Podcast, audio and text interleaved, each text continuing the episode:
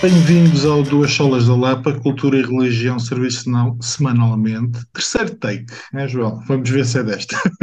Exato, vamos ver se é desta. Mas as pessoas não sabem quantos takes. Aliás, as pessoas não têm noção que nós, por cada episódio, nós fazemos para aí uns 20 takes até o episódio estar perfeito e ir para o ar. Não, Não é verdade? Na verdade, isto é o nosso full-time job. Exatamente, exatamente. Mas não fazemos outra coisa na vida, meus amigos. Só aqui, dar-vos conteúdo. Conteúdo. Boa Estamos noite, bem? Tudo a andar? Tudo a andar contigo. Também, tudo ótimo, tudo Estás ótimo. com uma t-shirt maravilhosa. Estás bué da colorida. Gostas, sabes que eu sei que alguma coisa está Ah, errada aí, quando que a minha há, que filha. há qualquer coisa de baixo. Tem, tem, tem. Ah, Olha ah, só, está mesmo. bom. Espera. Pá, a cena das crises de meia-idade é tu assumires a crise de meia-idade, estás a ver? Pá, se eu me quero sentir como um puto de 15 anos, eu vou. Pelo menos eu sei, estás a ver? Há quem, há quem não reconheça. Eu reconheço, está tudo bem. E pronto, Isso já dá outro estilo. vamos sabe? embora. Como é que é? Olha, que tal tem sido a tua semana, ou como foi a tua semana? Tens alguma sugestão para dar? Ah, epá, o Succession acabou. Tu és daqueles que ainda não viu o Succession. Não nada. Sem, spoilers. acabou. Sem spoilers. É uma grande série. Ahm, é uma grande série. É isso. Continuo a ver o The Chosen. O The Chosen que este, este- esta semana este, eu voltei em polémicas porque, pronto, ah, não sei se seguiste alguma coisa, mas entretanto ah, no set apareceu lá uma bandeirinha do, do LGBT e entretanto um, vai-se, um dos atores é, é homossexual, depois vieram todos os outros ah, ah, apoiá-lo e etc. E pronto, aquilo. United States, you know how it is. De repente rebentou. Portanto, está a ser uma telenovela gira.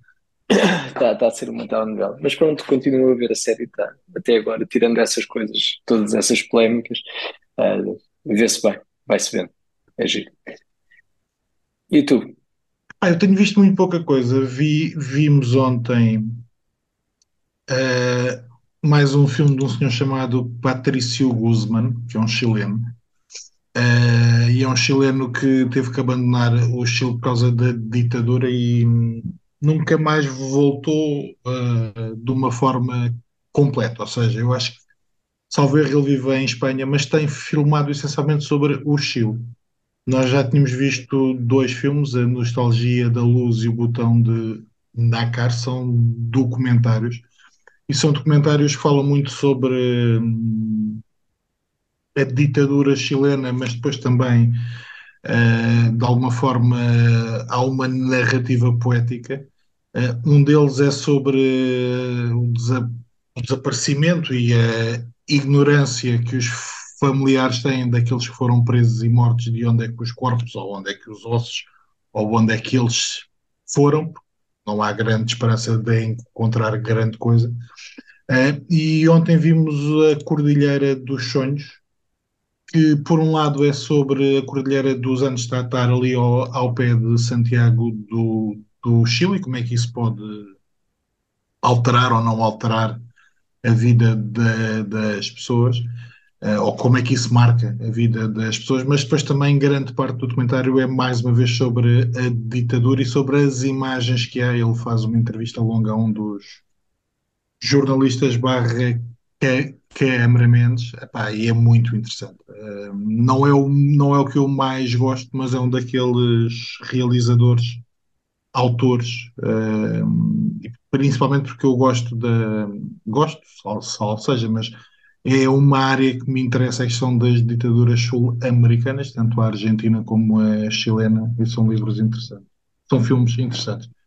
Eu tenho visto muito pouca televisão, tenho estado a ler. eh, chegou uh, o Handbook on the New Testament e, e está a ser o último volume.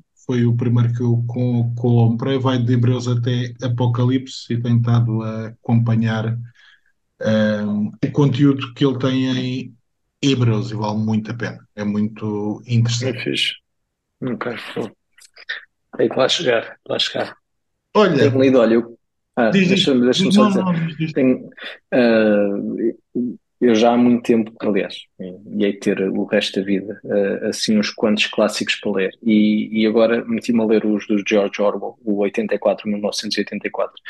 Um, e estou a gostar bastante e acho realmente é muito interessante quando, quando ele escreve aquilo em 1945 e, e, e a quantidade de paralelos que, que dá para fazer com, com a nossa época. E agora estou numa parte, eu ainda estou bastante no início, mas há uma parte em que ele está a falar com um camarada um, e o camarada é especialista na nova língua, que é, que é a língua que eles estão a desenvolver. Uhum. Pá, e esta parte do livro é interess... achei interessantíssima aquilo, são duas ou três páginas do livro, mas o esforço, aquilo, um, o dicionário de nova língua vai na 11 primeira edição, ele está trabalhando na 11 primeira edição, e o esforço deles não é criar palavras, é tirar palavras, retirar palavras, ou seja, e, e, o objetivo é ter o mínimo de palavras possíveis, porque a partir do momento que tu reduziste o teu discurso a um conjunto de palavras muito restrito, isso não te pode também fazer pensar fora num certo parâmetro de coisas. Um, epá, e achei aquilo, achei brilhante. E, e fez-me lembrar muito, por exemplo, como, como as palavras, realmente o poder das palavras e o poder das frases, por exemplo.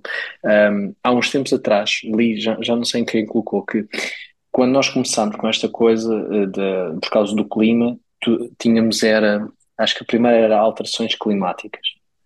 Alterações climáticas. Depois começou a perder uh, impacto e passou para, uh, já não sei se era crise climática, se tu vires e se fizeres um, um, traçado dos últimos 10 anos, tu vais ver que o, o conceito uh, foi alterando as palavras que se foram usar. Agora, acho que agora estamos, acho que em crise climática, que é o que, que a malta está. Passamos por mudanças climáticas, alterações climáticas, mudanças. Ainda houve mais um ou dois conceitos.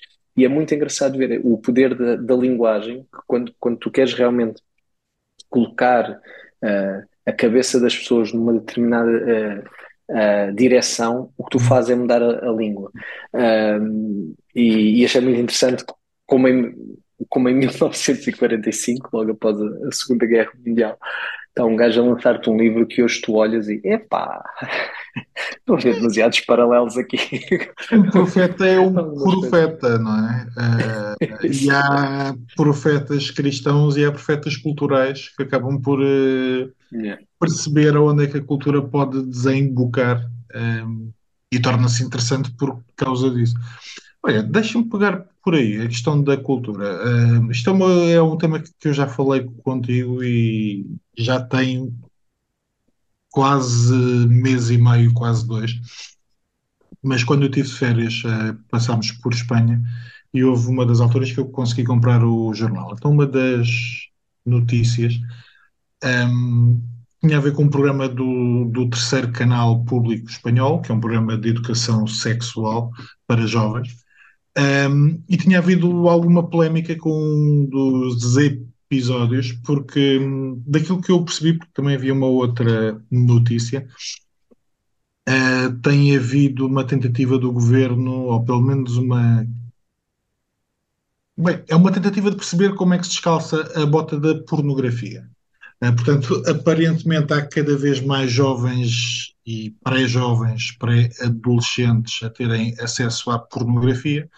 Um, o governo está a pegar do ponto de vista da forma como isso pode ter impacto nos relacionamentos entre uh, machos e fêmeas, desculpa. Uh, Quem diria? entre uh, miúdos e miúdas e de como é que isso pode ter uh, questões de, pode levar a questões de violência e afins, mas a notícia tinha, se por um lado tinha a ver com isto, porque eles quiseram fazer um programa em que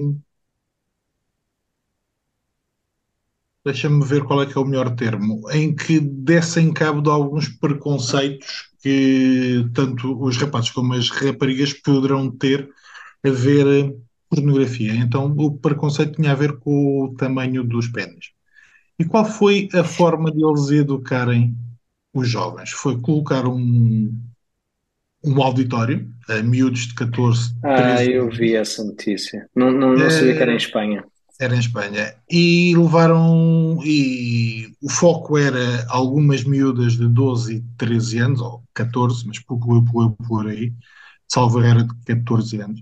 Levaram alguns homens para se despirem à, à frente das miúdas. Isto é o que passa por. Eh, e obviamente que houve alguma polémica, porque isto é a televisão estatal, um, para além de toda. O que eu acho interessante foi. Uh, eles colocaram as miúdas perante isto, mas depois a televisão fez o pixel. Ou seja, uh, algo que não é digno de, ou que não é suposto ser mostrado, mas para aquele público uh, nós não fizemos qualquer tipo de censura. Uh, qual é que é a tua opinião acerca disto? Estou triste, me deixaste nervoso. Queres uma arma? Olha, o, o, o, livro do Carl Schumann é muito bom e, e, aliás, curiosamente, mesmo, mais uma vez agora voltando também a este agora do, do 84, 1984, um, tem, uh, tem piada no sentido que uh, uma das coisas que o regime faz é uh, colocar pornografia a torto e a direito na cabeça das pessoas.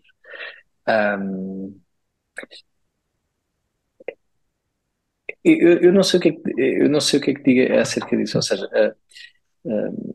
a, a partir do momento, e o Carlos Truman é muito, é muito bom a falar nisso no, no outro livro, mas a, a, partir do momento em que a cultura te diz que tu podes dissociar o, o que tu fazes com o teu corpo de, uh, do, de um relacionamento uh, de algo que é suposto ser vivido na intimidade entre um homem e uma mulher, a uhum. partir do momento que, que isto deixa de ser uh, um, um, estado único e de repente tu, tu, tu, podes partir as coisas aos pedaços e uma coisa é um relacionamento, outra coisa é o que é que eu faço a nível sexual e as coisas não se cruzam, vai dar sempre prazo uh, a, este, a este tipo de coisas tontas. É, é, é, que ainda por cima, repara como, como tu começas, é, o, é, e o que tu leste na notícia, o governo está preocupado com a violência, com, com a pornografia, pode levar à violência no namoro entre. E, ou seja, e o passo a seguir do pensamento é, então vamos pôr raparigas de entre os 14. 14 anos, 14 anos, vamos pôr a homens nus para verem que o tamanho do, do pênis varia. Ou, ou, ou, seja, de todas as coisas que eu me pudesse lembrar para combater a pornografia, expor crianças a homens seria nus última, não seria, seria, não seria uma delas. Acho que nem a última. Acho que era daquelas que e, entretanto, é essa que foi para a televisão estatal. Isto também só mostra como as nossas elites estão. Pronto, o, o estado das nossas elites e, e, e, das ideias, porque houve gente formada, né? quero acreditar que malta, houve gente formada que foi. Às, se calhar o problema é esse, é que a gente formada que vai às faculdades e tem ideias muito, muito progressistas em relação a em relação às coisas, é a mesma coisa, né? Como é que eu vou pegar um fogo na floresta? Vou mandar gasóleo. Mas isso. Vou mandar gasóleo. Se eu mandar é muito gasóleo. Uma outra circunstância que eu acho que é interessante, que é.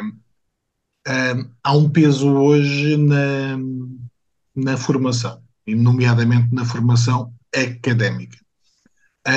E a verdade é que olhando para alguns documentos, e há um livro, há, um, há uma série de reportagens, e eu acho que há um livro a partir disso.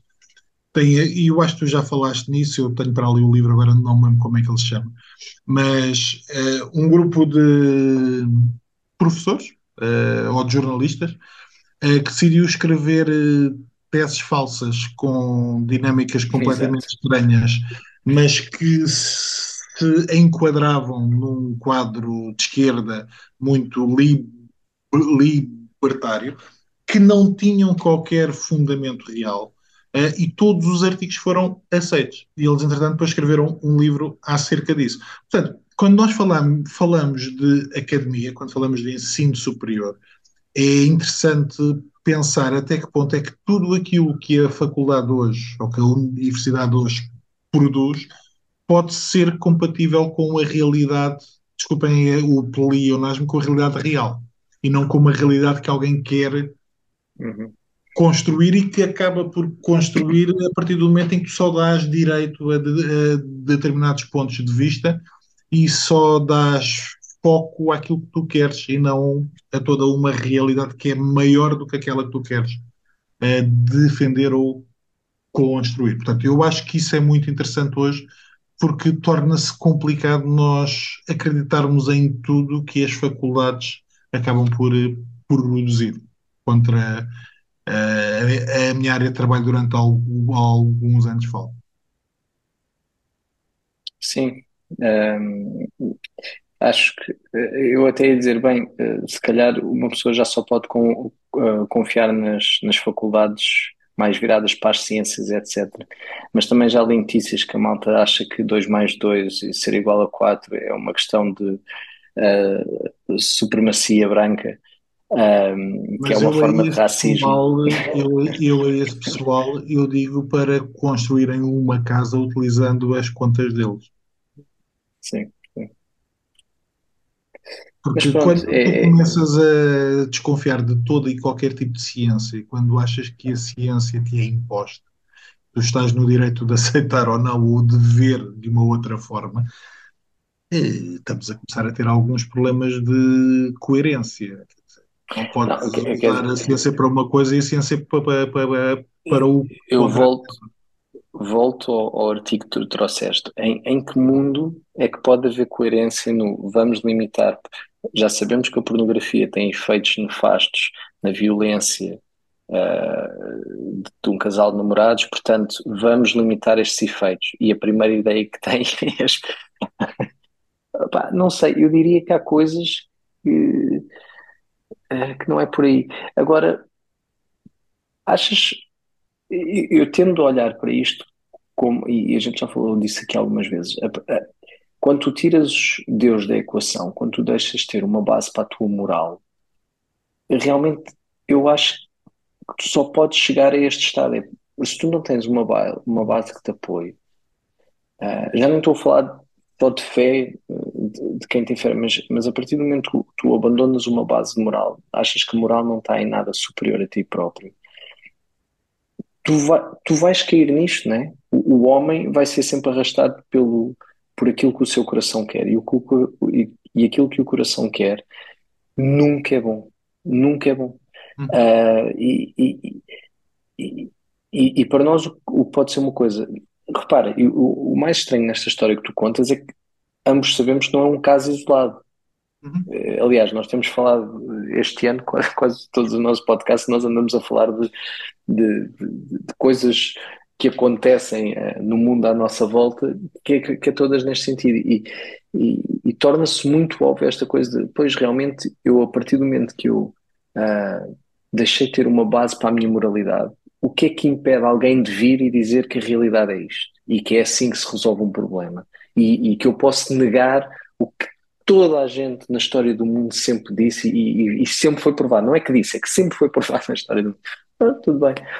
Um, enfim, não sei o que é que achas. Mas... Acho que isso faz-me lembrar aquela citação que, apesar de ser eh, acerca de religião, uma citação do Spurgeon que ele dizia: tiveste uma nova ideia acerca de algum de alguma doutrina bíblica, deita fora. Ou seja, o ponto dele é, ao final de dois mil anos, não há propriamente nenhuma doutrina nova. Um, e quando tu olhas para a cultura, o ponto também é um bocado esse, quer dizer, eh, nós, por um lado, eu acho que isto nos facilita a vida de percebermos realmente que não somos deste mundo.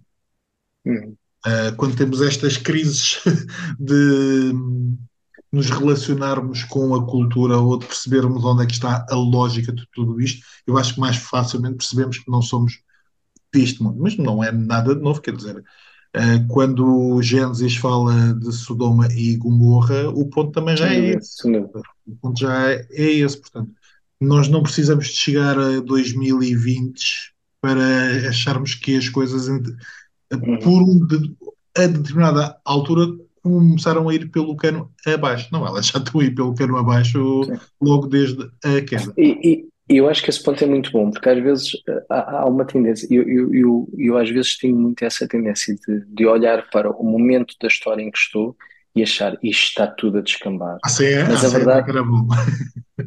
é, exato, mas, mas é aquela coisa, pá, pensar, está tudo a descambar. Bolas, se eu vivesse há 100 anos atrás, 1920 estava a sair de uma primeira guerra, quase a entrar numa segunda, numa segunda guerra.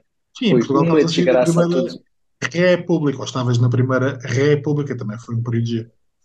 Pronto, e, e- é daquelas coisas, e, e às vezes, e o Carl Truman mais uma vez também fala nisso no livro, que nós às vezes tendemos a achar que ah, a nossa época tem, tem realmente uns problemas que são muito superiores às épocas passadas.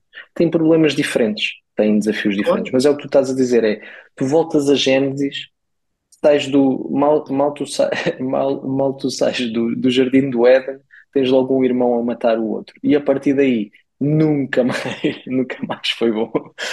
Nunca mais foi bom. Foi preciso vir um dilúvio para limpar a terra, que a coisa já estava num ponto insustentável. Eh, Portanto, é, é verdade isso.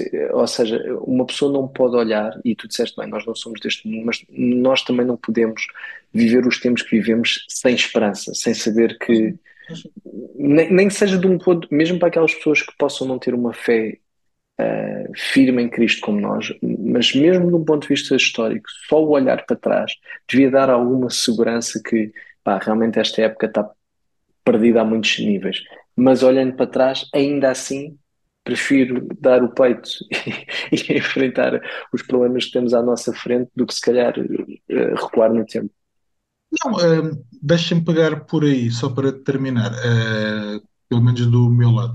Eh, é verdade que nós aceitamos e acreditamos numa coisa que é a graça comum, mas também acreditamos numa graça que não é tão comum assim, que é a salvação. Explica só para quem, quem nos pode ouvir não está tão por dentro o conceito de graça comum. Pegando na palavra comum, é uma graça que é estendida a toda a gente, a todos os habitantes deste planeta e para aqueles que forem mais afoitos deste universo. Um, essencialmente, Vai ser essencialmente, no próximo episódio. Existiram aliens? pronto, Vamos para o próximo episódio. Gosto disso. existirá uh, um favor comum de Deus que permite a vida e permite que nós possamos desfrutar desta vida e não sermos, uh, deixa-me utilizar um termo do Sproul, destruídos pela sua santidade. Uh, portanto, Deus permite que haja vida e que haja um, usufruto dessa vida, uh, mas depois Deus, tem uma graça especial que é uh, o Evangelho, portanto, a salvação possível através de Cristo pela fé, ou pela fé em Cristo. E eu acho que nós às vezes podemos cair no risco ou no erro de ficarmos demasiado presos pelo, pelos tempos em que estamos. Um, é engraçado que ontem estava a ler o tal handbook uh, em Hebreus. Um, para quem nos ouve é do Andreas Kostenberger e ele estava naquela passagem em que o autor de Hebreus vai citar um, um salmo e vai dizer que não endureçais os vossos corações como o povo um, no deserto, no, no, no deserto. E ele diz: a mensagem era de Moisés para o povo, a mensagem é do salmista para o povo e a mensagem é do autor de Hebreus para o povo que o, que o ouve ou que lê a sua carta. Portanto, é interessante que em três tempos há esta coisa de não endureçais o vosso coração. Hum. Palavra de Deus.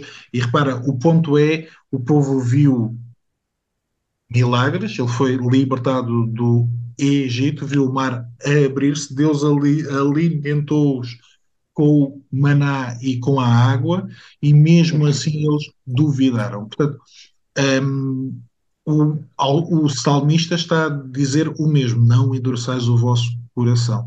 E o autor de Hebreus ele vai dizer isso. Ou seja, mesmo que vocês tenham visto milagres, mesmo que vocês tenham visto Cristo, mesmo que não endureçais o vosso coração. Isso não é condição sine qua non para vocês acreditarem. Houve muitos que viram uhum. e desconfiaram. Portanto, quando nós vemos o contrário, e quando a nossa sociedade parece estar de pés para o ar, ou está mesmo de pés para o ar, um, não endureçais o vosso coração, que aquilo que nós vemos não nos endureça e que nós possamos olhar sempre para Cristo. Até logo, meu amigo. meu caro, um abraço. Até para a semana. Um abraço.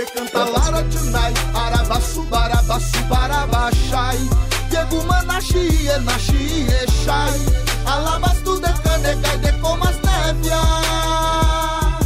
Escute Xana Gachai, venha ser crente do Ieguchi Semanai. Vou girei a verra, pai, eu Shaddai. Por